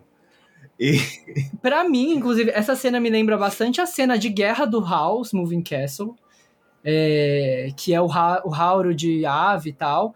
E, e essa é a cena que eu falei que pra mim é, é uma parte muito forte referência à guerra, porque pra mim aqueles são bebês que eram pra nascer, mas que morreram é, né, antes de nascer na- por causa da guerra. Essa, E aí vem a Remy e solta um fogo que espanta os pássaros, mas também queima parte dos bichinhos junto no processo, né? Tanto Uhum. que o menino assiste e tenta meio que falar pra ela parar, porque ela também tá queimando os o ará, o ará, né? sim. Mas de qualquer forma, ela consegue espantar os pássaros e os bichinhos que sobraram continuam subindo. Uhum. Então, eu fiquei pensando, nossa, o que, que será que o Miyazaki quis dizer com essa cena, né? Porque ele podia ter Uhum. feito ela simplesmente salvar os Warawara, mas ela, Sim. ela salvando eles também sacrificou uma parte, né? Uhum, uhum. Eu acho que tem muito a ver com isso que o Daisuke falou, dessa metáfora aí de, de guerra, né? Os, os bebês eram para nascer, mas não são, e de repente até o lado que, digamos, era o lado que está o lado correto, que está salvando, também está sacrificando, né, outras vidas nesse processo. É, eu acho que ele também mostra que, né, numa guerra, todos os lados vão perder alguma coisa, né? Uhum. E que mesmo que você esteja lutando só pra se defender, no final das contas você também acaba causando é, desgraça, né? Você também Uhum. acaba tirando vidas ali. né? E aí depois tem a, um- depois disso tem a cena também do pelicano. Ah, é verdade. Porque, né, mostrou ela soltando fogo lá e o fogo queimava os uará-uará e os pelicanos. Então, de noite, o menino acordou, escutou um barulho meio que na, na varanda lá. Ele foi lá, era um pelicano todo ferido, que provavelmente foi atingido por ela e caiu lá, né? E aí o pelicano fala que antes eles tinham é, peixe Né? Eles se Né? alimentavam de peixes. eles se alimentavam de peixes, mas os peixes foram ficando escassos e para sobreviver eles começaram a se alimentar dos wará-wará. Então é tipo até aquele momento a gente estava, nossa, esses pelicanos são tudo Filha da puta. filho da puta. E naquele momento tu vê que foi meio que um movimento inevitável porque eles também queriam sobreviver Uhum. né? Então que é, é- também é meio esse negócio mostrando que cada lado tem alguma razão ali Hum. pra estar fazendo o que tá fazendo, né? E tanto que o menino ele se ele fica meio, né? Ele se solidariza com o pelicano e depois enterra o pelicano Sim. E é nessa cena que ele faz amizade com a garça real. com o pássaro, né? Porque a gente esqueceu de mencionar, né, que ele tentava acertar o pássaro e ele conseguiu fazer uma. Lá no começo, antes de ele entrar nesse mundo de fantasia, ele pegou uma pena do pássaro e fez uma flecha com essa pena. E essa flecha tinha propriedade mágica de seguir o pássaro. E aí, com isso, ele conseguiu enfiar uma flecha no bico do pássaro. E, E aí, o- nessa cena, ele arranca a flecha do bico do pássaro Uhum. e ele faz um negócio pra tapar. É nessa cena que ele já faz Não, o. mas depois, quando Ah, é bem depois, né? juntos. Porque ele precisa. Na verdade, ele faz isso porque ele precisa usar o, a- as asas do pássaro e o pássaro não tem estabilidade com o buraco no, Uhum. no bico. É, mas aí eu acho que a partir daí a gente tem né, essa grande aventura dele por- pe- pelos mundos, né? Em busca da madrasta. E Uhum. aí ele conhece a Rimi. Né? É, depois disso, né, ele tem uma interação mais direta com a Rimi, ela leva ele por uns portais, que lembra também o, House Moving Castle. E nesse momento ela chama a madraça dele de Onessa. Não, de. ele- ela fala que ela é irmã de- dela, né? É, a gente, É, não- a a gente pulou essa parte por, pra não contar spoiler, mas a- aí acabou Sim. não contando, mas, né? Sim. É, a nova esposa do pai dele é a irmã mais nova da, Mais da, nova. da mãe, né?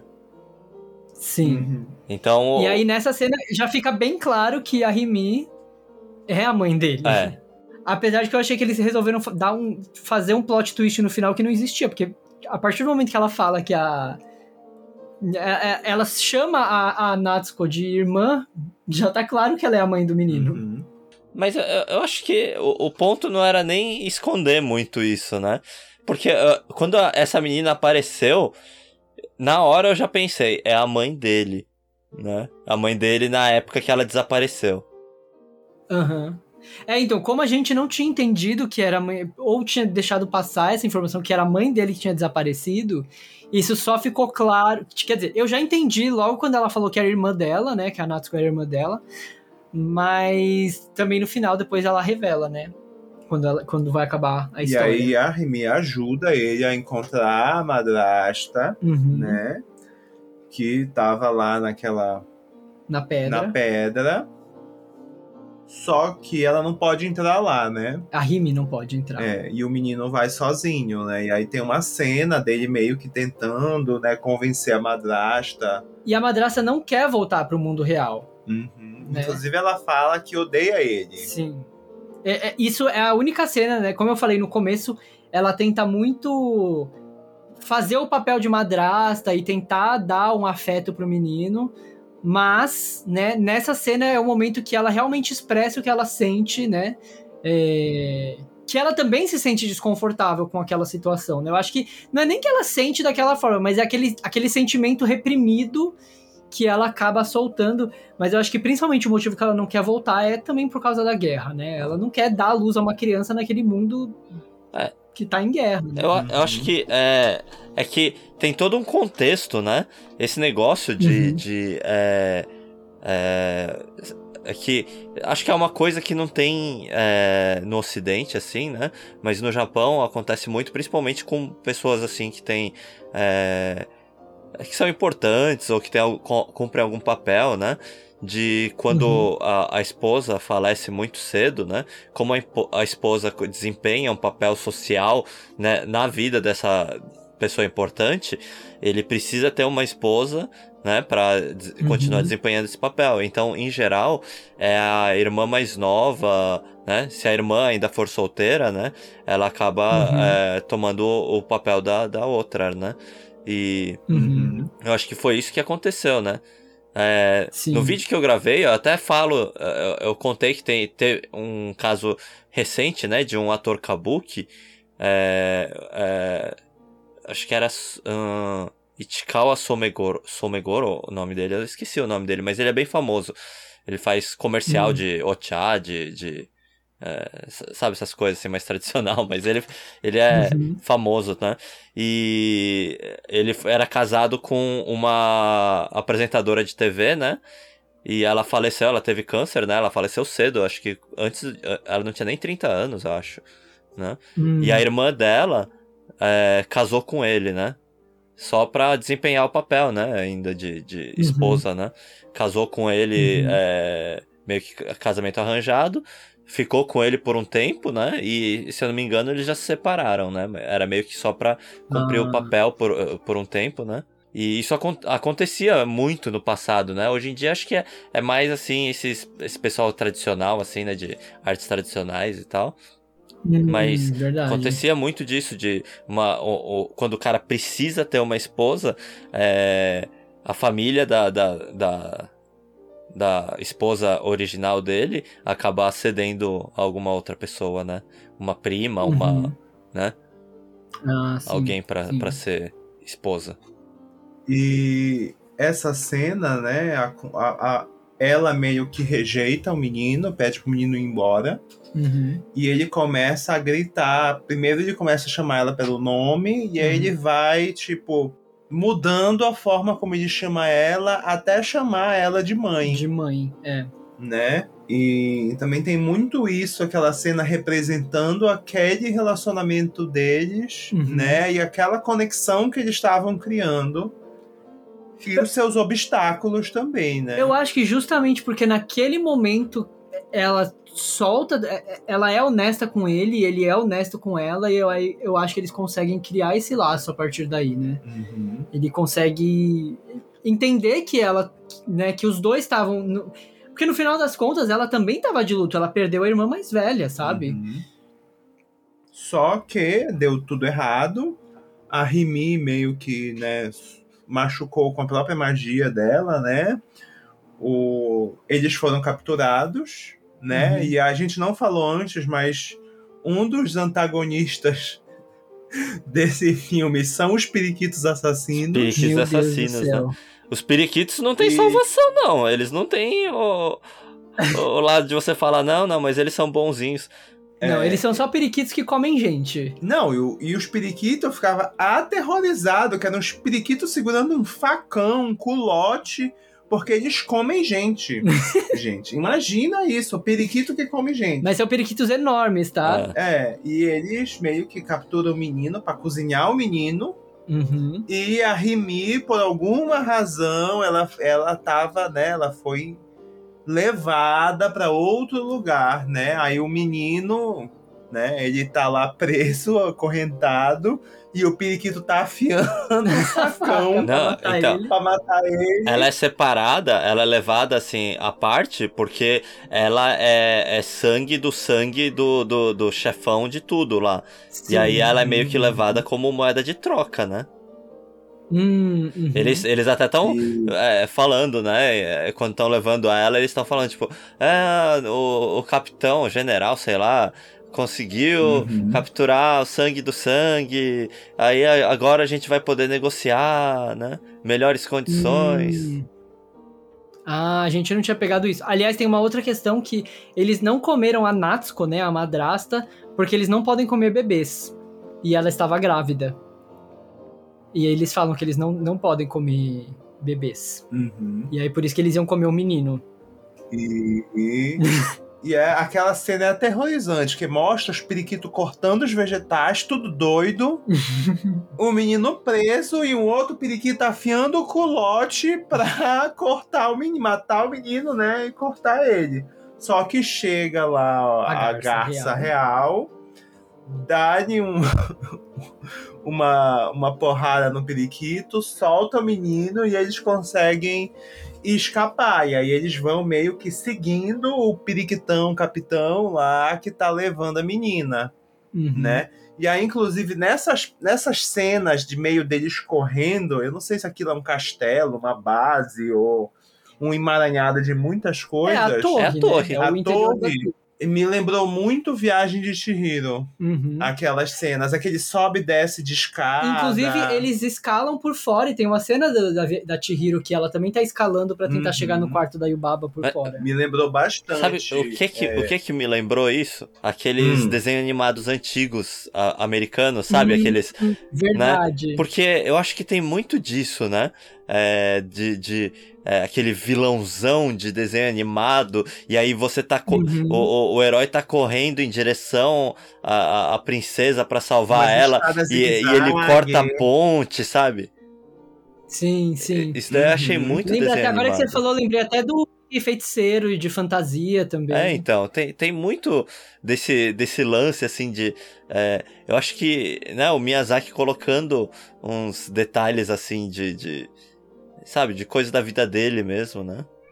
Uhum, uhum. As influências, né? É, E aí, assim, chegamos no final, né? Que eles. che- De forma bem resumida, tá, É, gente? é porque senão a gente também vai O filme é contar- demorado, são duas horas e meia. São, não, duas horas. de duas filme. horas de filme. Mas ele se encontra com o chefão de tudo lá, que é o tio avô, que desapareceu, né? É, e o que, que é todo o rolê? É muito confuso, eu não sei até se o Fábio quer explicar, porque não sei se você entendeu melhor do que a gente. Ah, ah, não sei, eu também, pra falar a verdade, eu, eu- eu achei meio confuso também, né? Que ele fala que caiu um meteoro, não é? Uhum, que caiu um meteoro. E aí aquele velho era muito inteligente, muito intelectual, estudioso, e ele ficou aficionado pelo meteoro, mandou construir uma torre, não foi isso? É, ele usou o meteoro pra construir a torre, né? Uhum. Uhum. E, e o, E- o bizarro é que ele construiu uma torre é, meio europeia, né? Com vitral, é, aquele. Sim. O, o- o- as telhas, né? Eram telhas europeias, né? Uhum, Então, uhum. é, isso daí que eu achei meio bizarro, né? Ele tem. Ele puxa umas influências diferentes, né? Mas aí tu vê que o tio avô, ele não se vestia. Ele se vestia bem ocidental, com, com aquele óculos, né? É, terno, preto. Aham. Eu não lembro nem se chegou a mostrar ele de chapéu. Então ele, de repente, estudou fora. Ele é, ele é meio que apresentado como um intelectual. Eu né? acho que, inclusive, ele lembra o feiticeiro do Mickey Feiticeiro. É. Que ele tem um cabelo espetado, assim. Verdade, é verdade. É. Não, eu ia falar que ele é um velho maluco, né? É, e ele é. Eu, e eu acho que agora, né, que eu parei pra pensar que a gente fala que ele lia muito, né? E aí, dentro dessa torre, ele basicamente cria mundos e tem a questão que ele, ele, tem, que, ele tem que manter o equilíbrio do mundo ali a partir das pecinhas de madeira que ele monta ali. né? Então, eu, eu parei É. pra pensar, é uma coisa que assistindo o filme eu não, não pensei muito nisso, mas é, em nenhum momento falou que ele já, já morava lá. É, Eu, eu parei pra Uhum. pensar, será que ele não veio junto com o meteoro? Com o meteoro. Ele, ele não é um alienígena, e é por isso que tem que ser sangue do sangue dele, porque se for um humano normal, né, não. Não, não, Faz não sentido. teria. eu não é. parei pra pensar nisso também. Porque ele, desde o começo, ele é muito diferente dos, dos japoneses. Ele tem referências diferentes, né? Eu não sei se Uhum. seria alienígena ou se seria, tipo, viajante do tempo mesmo, né? Hum, faz sentido. Porque no final das contas, né, ele cria vários mundos fantásticos, né, dentro daquela torre, e eles se conectam com o mundo real em tempos diferentes, né? Então, né, nesse final, né, fica bem claro, apesar de já, tá- já estar claro, né, fica claro que a Rimi é a mãe do menino no passado, né, do mesmo jeito que a Kiriko é a velha no passado, Uhum. é, E o, o, o cara quer um, um descendente dele de mente pura é, para continuar, para levar o legado dele e continuar mantendo o equilíbrio daquele mundo, né? Reconstruir aqueles mundos é, mantendo o equilíbrio. E nisso o, o chefe dos periquitos fica puto, porque porque, né, ele tava tentando, ele não, não queria passar o, pro, pro outro menino, ele queria, né, melhores, co- ele queria ter um pouco mais de controle. E aí ele vai e corta, né, destrói tudo ali, né? É, E aí os, todos os mundos, todas aquelas criações começam a ruir, né? Sim. É, é engraçado essa cena porque ele fala: Não, é só balancear esses negócios, então deixa, deixa eu ver, vou, vou fazer aqui. Aí ele tenta fazer, ele fala: Ah, que merda, eu não consigo, e corta o negócio. É, é bem. Mas eu acho que isso é muito, pra mim, eu, naquele momento eu enxerguei que aquele velho era o Miyazaki. Uhum. Ah, sim. Aquilo era uma metáfora todas as obras dele. E que, como não tinha ninguém pra suceder ele, Uhum, uhum. entendeu? Ele tentava passar pro menino, mas o menino não queria. É, inclusive o menino, o, porque o, o cara fala, você tem que ser do sangue do sangue e tem que ser de coração puro. E menino aí que o menino fala que ele não tem o coração puro, que é- né, e aí ele mostra a cicatriz, que aquilo foi uma maldade, uma corrupção dele, né, a Uhum. mentira, né? E aí o menino fala que ele não pode ter esse trabalho, que ele tem que voltar com a madraça pro mundo real. E eu acho que o, o pássaro é o capitalismo. Pra mim, o pássaro é o capitalismo, que ele não quer que aquilo pare, ele tá lá tentando negociar, entendeu? Hum. Melhores condições, que é o- a ganância dos pássaros. Eu acho que o pássaro é o Miyazaki Goro. E, e ele, no final das contas, não aceita e destrói tudo. Né? É, eu acho que é uma E- mensagem sobre como funciona a- as coisas na, na animação, né? Ele falando, não, eu, Uhum. eu passei a minha vida toda fazendo, é, tentando manter o balanço das coisas aqui. Aí chega o cara e fala, ah, só manter esse negócio balanceado? Pera aí, vou fazer aqui. Ah, que É, merda, é, quebra é, tudo. É a indústria capitalista. Deixei aqui a minha crítica. E no final, né, o o- o- aqueles mundos de fantasia estão ruindo. Eles têm que ir embora. O menino quer que a Rime vá junto com ele pro mundo dele. E ela fala: Não posso, eu tenho que ir pra minha porta pra virar sua mãe. E ele fala: Mas você vai morrer no incêndio. E aí ela responde: Eu, eu, eu domo o fogo. Isso não, fogo não é problema pra mim, tá tudo bem. Uhum. E aí eles se despedem. E ela, ela volta pra porta dela junto com a velha, Sim, com a que, velha. que na verdade é nova, né? Que é a Kiriko nova. E, e aí eles conseguem sair, e aí tem todo o negócio, né, do reencontro, a madrasta, o menino, o espiriquito também, mas ele- É, quando os periquitos assassinos, quando eles conseguem sair do mundo, eles viram periquitos normais e cagam tudo. Nossa, gente, é tanto cocô de pássaro nesse É, filme. né? Puta que pariu. Ah, mas passarinho é isso. passarinho é merda pra todo lado, né?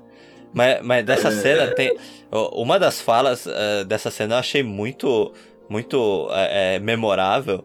Que é, é quando o, o menino fala, né, pra mãe que ela tem que voltar com ele, né? Aí ela, ela vira e fala pra ele: ah, Mas aí eu não vou ser sua mãe. E ser sua mãe é uma Uhum. coisa tão legal, né? Porque, Uhum. né? É, é uma frase assim, é uma frase.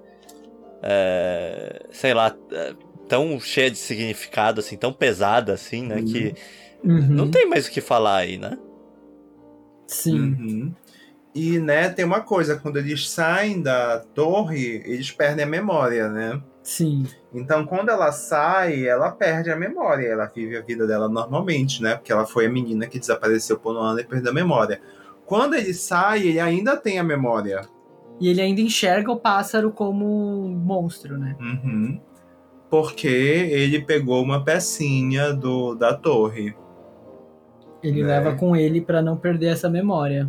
É, então ele meio que ainda tem memória dessa aventura, mas já a velha acho que também não tem memória, ela só sai do, ela só reaparece Ela saindo sai do, do bolso, bolso dele. e aí, né, o filme meio que se encaminha para sua conclusão e aí tem, tem um time skip aí de dois anos e aí faz a menção que a guerra Só, acabou. só tem, tem Uhum. que lembrar de detalhinho, né? Que eles falam, o, o, o passarinho lá fala, né, pra ele, a garça, né? Fala, ó, Uhum. é, você ainda tem memória? Ah, mas é que você tá com essa pecinha, né? Mas é um negócio tão Aham. pequeno, daqui a pouco você esquece, né? Só que. É, tem um detalhe que a gente acaba não, não lembrando na hora, mas se você voltar bem atrás, é, quando ele deixa cair os livros, tem um livro que a mãe dele deixou pra ele, né? E tá escrito pra, para Mahito, é, depois é, que cresceu, né? Mahito crescido, né? Uhum. Então ela Aham, lembrou sim. também. Ela também lembrou. Sim, verdade, verdade. Ela lembrou e deixou E o livro pra é ele. justamente o Kimitachi do Ikiruka, É, então. Sim. que é que dá nome ao filme, né? Uhum. Isso daí eu achei. é, é, é, achei que faltou faltou a gente entender por que que aconteceu, mas de certa forma não importa, né? Aham. Porque. É, eu acho que assim, talvez ela nem ela não tivesse a memória das coisas que ela viveu, mas, Mas ela o tinha. sentimento de deixar aquilo, sabe? É, eu acho que é um deixar pouco uma mensagem pra ele. é, mas. né? Uma- tipo, no subconsciente, assim, sabe? Uhum. Mas sei lá, sabe? E- Sabe quando. é, Eu, eu voltando assim. eu- é, depois, assim. Eu já tinha gravado o vídeo, então eu não coloquei isso no vídeo. Mas Uhum. é, eu fiquei pensando. Ué. Se- Como é que será que a mãe dele lembrou se ela não deveria lembrar do passado?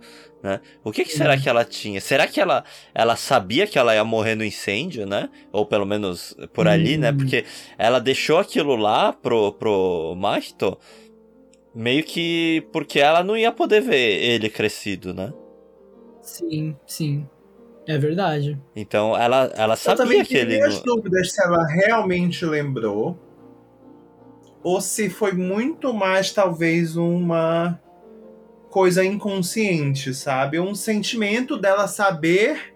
Mas eu acho que. É, é, é, porque esse livro, né, eu acho que um, um ponto importante é que esse livro não estava com eles em Tóquio, né? Esse livro estava na É, casa. Uhum. Ou seja, é, ela falou, né, que desde, o ca- desde que ela se casou, ela não, não tinha voltado pra casa. Então, a- a- Uhum. o período de vida do, do Mahito, pra- praticamente inteiro, né, é- é, ela não voltou pra aquela casa. E ela já tinha deixado Então ela aquele deixou o livro. livro pra ele antes de ele existir. Acho que esse é o ponto. O livro chega a aparecer no mundo. Eu acho que é aquele livro que ele derruba quando ele chega na casa dela. Que ele chega e derruba dois livros, tá numa cadeira. Ah, então talvez ela tenha escrito. Ah, quando eles ainda estavam lá dentro. No mundo imaginário. Mas e, e- e quando ela levou esse livro? Ai, não sei, devia estar no vestido dela. Onde, onde que ela pode colocar um livro desses, né, Batman? no bolso. No bolso. Ah, ainda bem que é no bolso, né? Agora você falou da mãe, eu lembrei de mais É um. porque esse livro tava no mundo imaginário também. Sim. Eu lembrei de. Ah, mas é porque também aquela casa que ela tá no mundo imaginário parece com a casa do mundo real, né? Uhum. É, eu lembrei de mais um detalhe que. Um detalhe não, mas uma coisa que eu achei que também foi uma autorreferência, que ela me lembrou muito a Kiki. Ah, é verdade, ela lembra muito. Não. A, A Kiki, A Kiki não, a não. Ariete. Não a é? Kiki não é o gato? Não, Didi é o gato. Ah, É eu Kiki. sempre confundo, gente. eu sempre acho que Kiki é o gato. Mas tá, eu também me lembrei da, da, da Kiki. É, eu lembrei da. Mas eu acho que a roupa lembra- é mais a Ariete, não é? Do mundo dos pequeninos. Mas a Ariete Que não é do, aquele- do Miyazaki. Mas ele não tem alguma. Não é ele. eu- porque tem uns filmes que ele não fez. Que ele não é diretor, mas ele atua, tipo, faz a roteiro, ou faz um. É, pode ser, Tem pode umas ser que ele coisas tenha assim que participado, né? Ah, e a arte é dele, né? do É, a arte, o, o pôster, aquele pôster desenhado à mão, Aham. foi ele que desenhou. É, então, provavelmente ele foi o Acho que character ele- designer, né? Sim, sim. Eu acho que tem. Eu acho que tem muitas. re- Não são referências diretas, tipo, não é um easter egg, mas eu acho que tem várias coisas assim no, no tom, na. que lembra outras coisas do estúdio Ghibli. Por isso que pra mim foi muito assim o o Miyazaki, principalmente a parte da aventura, né, que eles vão passando por vários mundos e tal. Eu acho que foi muito o Miyazaki revisitando toda a história dele e deixando ali esse legado. É. Eu também acho, por isso que eu acho que esse é o último filme de Aham. verdade dele. É um Uhum. filme de legado, é um filme que, que é, é, tipo, é uma mensagem, né, que ele deixa pro mundo, né? Tanto pela Uhum. qualidade e, da aí- animação, E aí ele né? deixa a pergunta, Oi? né? Ele, ele deixa a pergunta, como é que vocês vão viver a partir daqui? É, né? Uhum. Mas você ia falar da qualidade da animação? Não, então, a qualidade da animação, você percebe que ele, ele tenta deixar num, num, num patamar muito alto, né? É, Uhum. a, a, a história, assim, ele, ele volta pra história de fantasia, sendo que é, quando ele foi fazer o, o, o, Casetatino, é, é, foi exatamente quando ele falou, né? Eu, eu, eu já fiz bastante coisa de fantasia, agora eu quero fazer uma coisa pra mim, né? Eu quero fazer uma coisa, é, é, é, uma, um tipo de história que eu gosto, né? É, foi o que eu, eu, eu tava comentando, acho que com amigos esse- ontem. Eu acho que o Kazetatino é o filme que ele queria fazer, e eu acho que o Kimi, wa, Kimi Tachi wa Doi Kiruka é o filme que ele precisava fazer pra encerrar É, a carreira. então. É o filme, é o filme, é, é co- como ele, ele tentou encerrar a carreira fazendo o, o, o filme, o filme que ele queria, né? Aí ele falou, Uhum. não, não, a- o mundo, o mundo precisa da mensagem de Hayao Os Miyazaki. pássaros gananciosos. Os pássaros só querem comer, É. gente. É pior, né? Imagina, todo mundo uh, escrevendo crítica do filme falando pássaro é tudo filha da puta. Pássaro, né? Morte aos passarinhos. Passarinho vai comer teu filho, né? E aí, aí o Miyazaki lendo aquilo falando, caralho, onde é que eu errei? É, eu acho que agora pensando assim, talvez os pássaros sejam uma metáfora pra nós, que queríamos mais um filme do Miyazaki, queríamos consumir ele até o, o A fim. qualquer custo. Queríamos inclusive falar pra ele como ele deveria criar o próprio mundo. Uhum. Eu acho que falamos do filme. Ah, Falamos. uma outra coisa que eu queria comentar, que eu deveria ter comentado no começo, eu acho que esse é um dos filmes mais comerciais do Miyazaki. É, no sentido de que eu acho que tem muita. Tem muita coisa legal. Sabe? Por, por exemplo, quando eu assisti a Viagem de Chihiro a primeira vez, eu achei um filme muito bonito, mas que eu, eu só consegui apreciar ele depois de adulto, estudando sobre ele, e percebendo como ele é genial, assim, sabe? As coisas que o Miyazaki fez no filme em termos de mensagem subliminar, em termos de, de mitologia. Mas eu acho que ele não é um filme que o otaku médio curte muito, tipo assim, nossa, que filme foda. Eu acho que né, o Lapiutá, O Mononoke Hime são filmes um pouco mais comerciais, é mais ação, mais batalha, mais poder. E eu acho que esse filme também traz isso de volta, sabe? É, tem cenas muito legais. O, o, menino, né, depois que ele. Depois do acidente. Do acidente, não, depois que ele enfia a pedra na própria cabeça, ele tem que raspar, então ele tem um corte de cabelo maneiro. E aí ele passa por aquele, por aquele corredor e o, a eletricidade arrepia o cabelo dele, parece que ele tem superpoder. As magias que as mulheres fazem também. Eu acho que tem muita coisa que você assiste e fala, nossa, que da hora, sabe? É, nesse sentido, eu acho que ele é um filme bem comercialzão. Assim. Eu não sei, eu, eu, eu senti que. É, eu senti cheiro de Oscar quando eu terminei de ver o filme, porque é eu muito filme para ganhar Oscar. Só uhum. que. Mas também vai concorrer com 100 anos da Disney. Não, é. só que vai ter que concorrer com o Slandunk, né? Ah, vai concorrer. Será que o Slandunk vai ser nomeado? Ah, Slandunk, melhor animação do ano. Concordo. é, tem Slandunk e o, o que o Soul Sama falou, né? A Disney vai lançar no final. Será que ainda vai concorrer na mesma época? Porque vai lançar no final desse ano o filme de 100 anos do estu dos estúdios Disney. E a gente sabe que Hollywood gosta de chupar. pagar pau pro Walt Disney. É. É, então. Babar o ovo, né? Você sabe como é que é, né? O, o, o pessoal lá, o, os judeus de Hollywood se ajudam, né? Então, uhum. a, a, a, o pessoal, o pessoal da, da alta casta de Hollywood é tudo, né, um ajudando o outro lá dentro. Então, existe muita chance de ir pra Disney. Mas em todos os outros Sim. lugares, Slandunk vai ganhar a melhor animação do ano. Mas, é, tipo, aqui no Japão, por exemplo, já foi, né? Porque o Slandunk foi a animação do ano passado, né? E não, ganhou a premiação. Mas acho que pelo, pelo período que saiu, ele entra como desse ano. Não, não.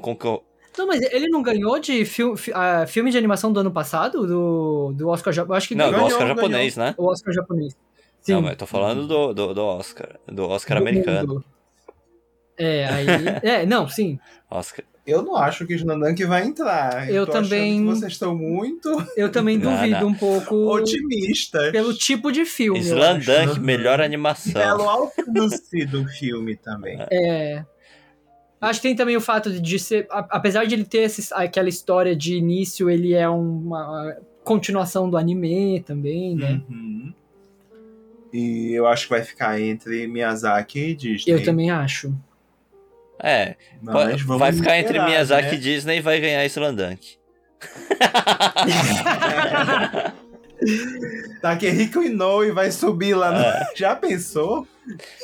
Oh. Tô pagando pra ver. Imagina, diretor estreante, né? Levando. Eu não tô falando. Ó. Não, não sei se vocês perceberam, mas eu não estou falando que ele vai ganhar o Oscar de melhor animação. Ah, eu, inclusive, filme. eu falei, eu falei pro, pro Soul Samar que eu acho que não só o filme do Miyazaki merecia melhor animação, mas como ele, mere... ele deveria concorrer em filme do ano. Mas aí eu já acho too much. Filme do ano. Qual que é o filme do ano, Se então? O que? Barbie? Barbie vai, vai tomar o filme do ano? Barbie vai concorrer. Mas... Será? Ah, Barbie vai concorrer. Mas vai concorrer, vai concorrer com ah. Slandunk e vai ganhar.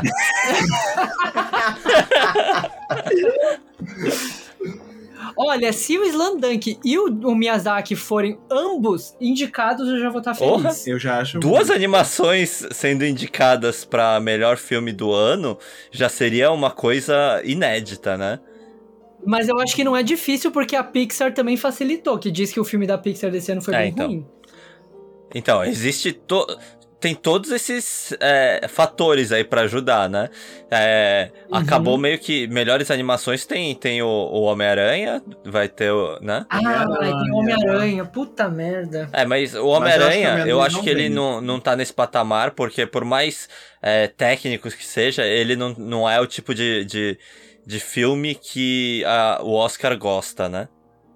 Mas ele ganhou, não ganhou no não, ano dele? De, o primeiro? É, é como animação, né? Animação do ano? Ah, não, mas como filme. Oh. como filme, o Homem-Aranha. Não. não. então. É porque o, o pessoal do Oscar gosta, tem, tem as, a, a, as coisas que a velharada lá do, do, de Hollywood gosta, né? Uhum. Então, né? Dramas, negócio meio cabeça, né? É, é, gente. E, re, e, a, e, referência ao cinema, por isso que eu acho que o Miyazaki tem grande É, referência chance. ao cinema, é. Mas, né, vamos deixar nossas apostas para o próximo Oscar. Eu, eu quero. Será? Eu quero o meu, meu ballot, eu quero votar nesse Oscar. Pra...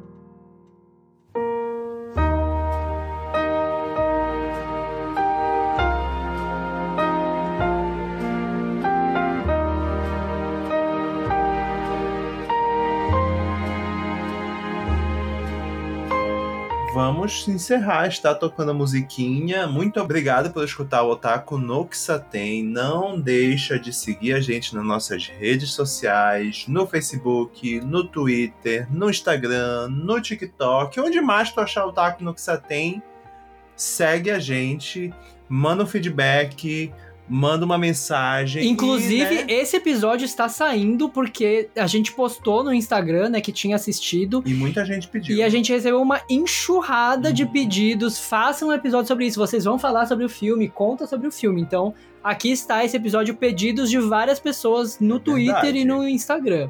Outra coisa também que é importante a gente falar é que a gente tá pres- prestes a entrar em hiatos, né? Uhum. Né, A gente vai ficar aí um, um, um mês sem episódios novos.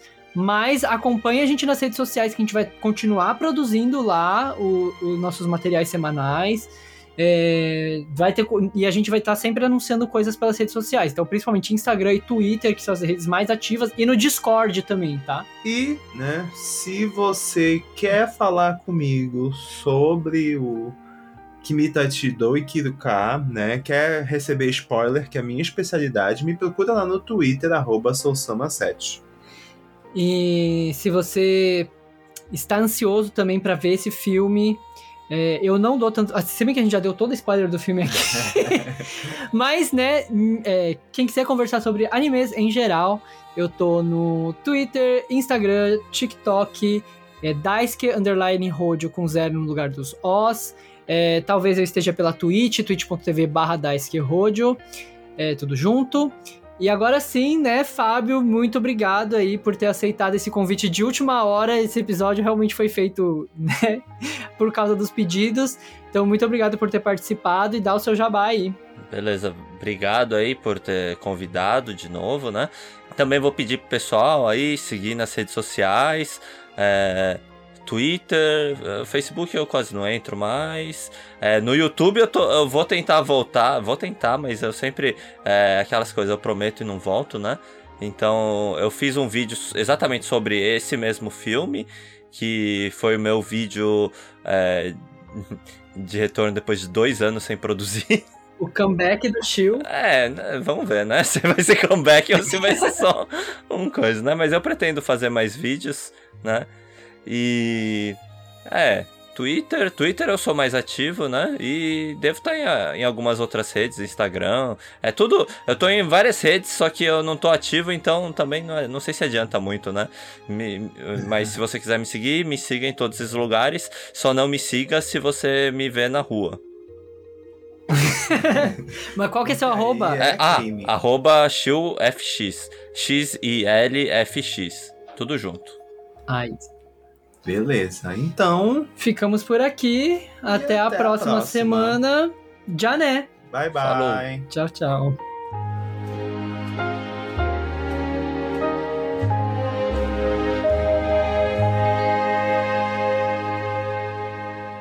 ご清聴ありがとうございました